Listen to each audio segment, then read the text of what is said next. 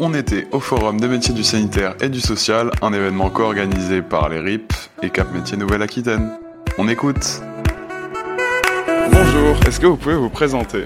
Bonjour, je suis Delphine Richard, je suis adjointe de direction dans un EHPAD à Mérignac qui s'appelle la résidence Médicis. Bonjour, euh, Camille Moustakas, euh, chargée de recrutement siège au sein du groupe Domus Vie et donc le groupe Domus Vie qui est un groupe euh, gestionnaire privé de maisons de retraite, de résidences seniors et de aide et soins à domicile.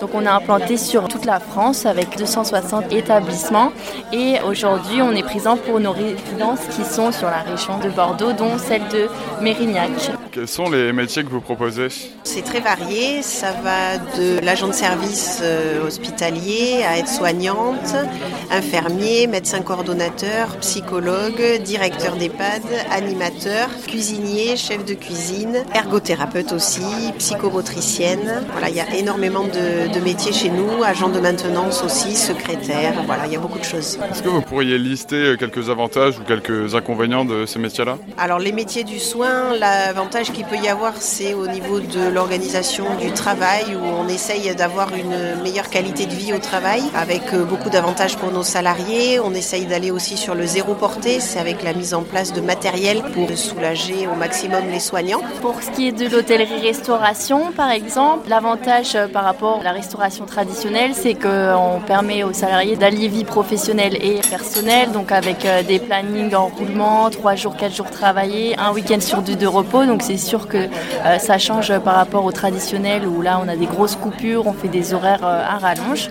Donc ça c'est un avantage euh, pour l'hôtellerie-restauration. Et comment on accède à ce genre de métier-là? Alors l'agent de service hospitalier, on peut y venir sans forcément de formation particulière puisqu'en général on accompagne les personnes en les doublant par exemple sur une ou deux journées. Et puis après on peut voir parce qu'il peut y avoir des formations un petit peu spécifiques.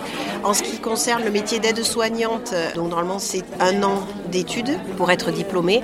Mais aujourd'hui, il y a des personnes qui sont faisant fonction, qu'on peut accompagner sur des contrats d'apprentissage ou sur de la formation euh, en alternance et qui après peuvent obtenir ce diplôme en 12 mois ou 14 mois ou 18 mois, cela dépend. Ensuite, il y a le métier d'infirmière où là, c'est 3 ans d'études. Aujourd'hui, une aide-soignante peut utiliser une certaine passerelle et euh, passer ce diplôme. Merci beaucoup. You Talk. You Talk.